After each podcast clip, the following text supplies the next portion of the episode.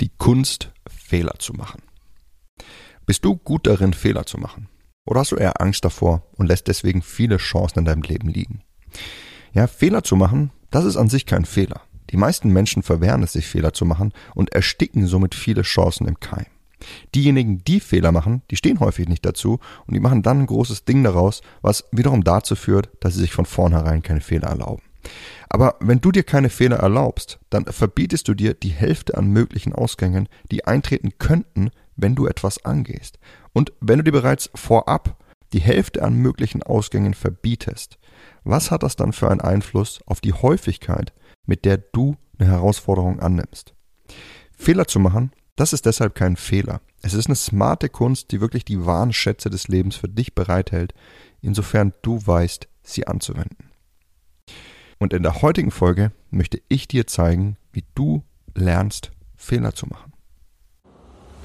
Hi, mein Name ist Mark Lambert und meine Mission ist es, jedem Mann das Know-how zu geben und das aus seinem Liebesleben zu machen, was er sich wünscht und verdient.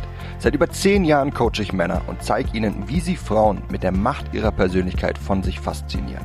Angefangen vom ersten Augenkontakt über den ganzen Weg in eine Beziehung. Und das ohne sich zu verstellen oder dumme Methoden anzuwenden, die sich nicht nur dämlich anfühlen, sondern von den meisten Frauen auch so wahrgenommen werden. Bis heute habe ich mit meinen Coachings, Büchern und Seminaren über 200.000 Männern zu mehr Erfolg bei Frauen verhelfen können. Und die besten meiner Tipps zeige ich dir hier. Und das ist mein Verführer mit Persönlichkeit Podcast. Ja, wir wurden dazu erzogen, keine Fehler zu machen. Wir Menschen sind im Allgemeinen risikoavers. Das bedeutet, wenn wir die Wahl zwischen mehreren Alternativen haben, dass wir uns in aller Regel für die sichere Variante entscheiden. Sprechen wir unseren Schwarm an oder bleiben wir lieber in der sicheren Komfortzone? Sagen wir unsere Meinung und riskieren damit eine unangenehme Diskussion? Oder bleiben wir lieber in der sicheren Komfortzone? Lösen wir uns aus einer Beziehung, die uns nicht wirklich glücklich macht? Oder bleiben wir lieber in der sicheren Komfortzone? Ja, der Hintergrund, warum wir Menschen risikoavers sind, der liegt in unserer unterschiedlichen Wahrnehmung von Gewinnen und Verlusten. Was dazu führt, dass wir unter Verlusten deutlich mehr leiden, als wir uns an einem Gewinn erfreuen können. Und das hat eine entscheidende Auswirkung.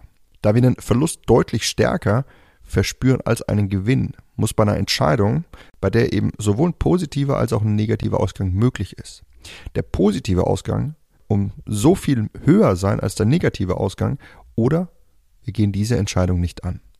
Damit wir unseren Schwarm also ansprechen, ja, da müssen wir diese Frau richtig toll finden und die Wahrscheinlichkeit muss so hoch sein, dass sie genauso interessiert an uns wirkt, wie wir an ihr. Damit wir eine unangenehme Diskussion auf uns nehmen, muss uns das Lob oder die Veränderung, die wir erhalten können, richtig motivieren. Und damit wir aus einer unglücklichen Beziehung rausgehen, muss das Single-Leben oder eine andere potenzielle Beziehung wirklich rosig für uns wirken. Generell muss der mögliche positive Ausgang einer Entscheidung viel besser als das mögliche negative Szenario oder die aktuelle Situation sein. Ansonsten würden wir diese Entscheidung meiden. Würdest du dich in unseren Beispielen jedoch für den Versuch entscheiden und scheitern, dann würdest du wahrscheinlich sagen, du hättest einen Fehler gemacht. Die Sache ist die, Fehler werden mit Verlusten assoziiert. Ja, sehr häufig bildet sich in unserem Verstand eine Reihenfolge an Ereignissen heraus, so als wäre der Verlust die direkte Konsequenz unseres Fehlers.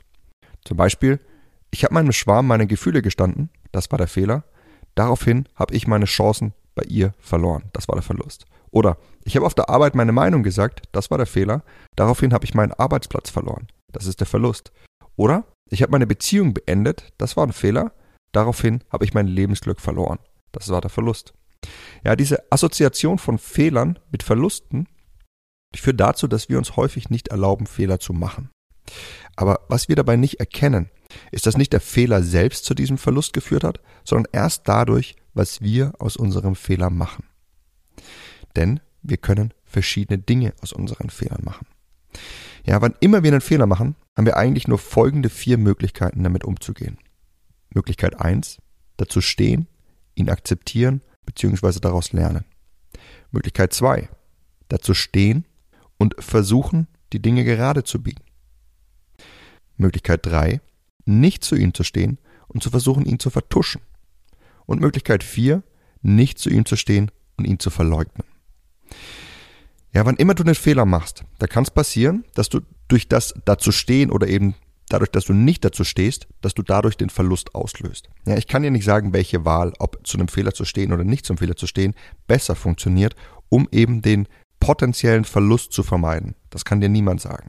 Betrügst du zum Beispiel deine Freundin und gestehst es ihr, dann mag die eine Frau dir verzeihen und die andere mag sich trennen, während manch andere es wiederum nie herausfinden würde, wenn du es ihr nicht gestehst und du eben auf diese Weise den Verlust hättest umgehen können. Aber eine Sache, die ich dir mit Gewissheit sagen kann, ist, dass zu deinen Fehlern zu stehen, die Voraussetzung dafür ist, überhaupt Fehler machen zu können.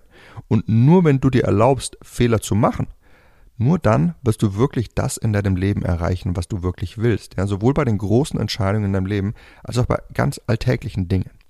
Denn nicht nur jeder positive Ausgang einer Entscheidung bringt dich näher zu dem, was du wirklich willst, sondern jeder Fehler, der birgt einfach die Chance auf eine positive Veränderung in deinem Leben.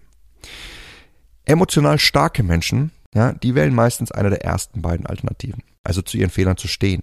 Emotional instabile Personen eine der letzten beiden Alternativen, also nicht zu ihren Fehlern zu stehen. Emotional starke Menschen teilen nämlich die Überzeugung, dass sie mit den Konsequenzen fertig werden, was es ihnen erlaubt, zu ihren Fehlern zu stehen und sich somit Fehler zu erlauben. Emotional Schwachen Personen fehlt diese Überzeugung. Sie fürchten deshalb Veränderung und Verlust wie die Pest, was dazu führt, dass sie sich keine Fehler erlauben und begangene Fehler versuchen zu vertuschen oder zu verleugnen. Was du dir aber klar machen musst, ist, dass Veränderung einen Verlust benötigt. Du kannst dich nicht verändern, ohne zeitgleich was zu verlieren.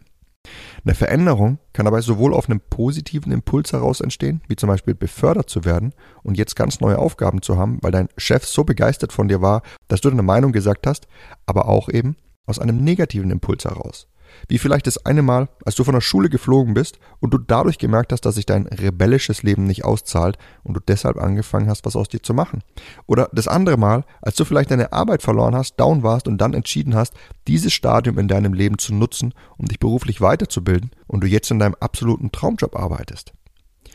Oder als sich deine langjährige Freundin verließ, du dachtest nie wieder eine Frau wie sie zu finden und du dann angefangen hast, dich selbst zu reflektieren aufzuarbeiten und du jetzt emotional gefestigter und glücklicher bist als je zuvor.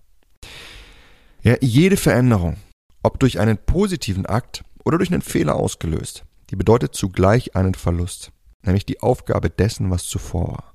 Um eine tolle Beziehung zu erleben, musst du eine ungesunde Beziehung hinter dir lassen oder das Single-Dasein. Um einen tollen Job zu haben, musst du deine Schul-, Studiums- oder Ausbildungszeit hinter dir lassen. Um tolle Flirts zu erleben, musst du deine Komfortzone hinter dir lassen, das Sicherheitsgefühl aufgeben. Ja, kurzfristig gesehen mag ein Fehler zu einem Verlust führen, wie zum Beispiel ein Zahlenverdreher auf der Arbeit zum Verlust des Arbeitsplatzes. Das muss es jedoch, wie gesagt, nicht. Langfristig gesehen sorgt die Haltung, sich Fehler zu erlauben, aber dafür, dass du wichtige Veränderungen in deinem Leben anstoßen kannst, die anderweitig nicht möglich gewesen wären. Erlaubst du es dir, Fehler zu machen, ja, dann wirst du deinen Instinkten und Träumen folgen und du wirst sie in der Realität testen. Manche erreichst du nicht und manche wirst du erreichen. Doch wenn du es dir von vornherein verbietest, Fehler zu machen oder zu versuchen, Verluste dir zu verbieten, dann wirst du dich nie weiterentwickeln und nie das Leben führen, das du wirklich führen möchtest.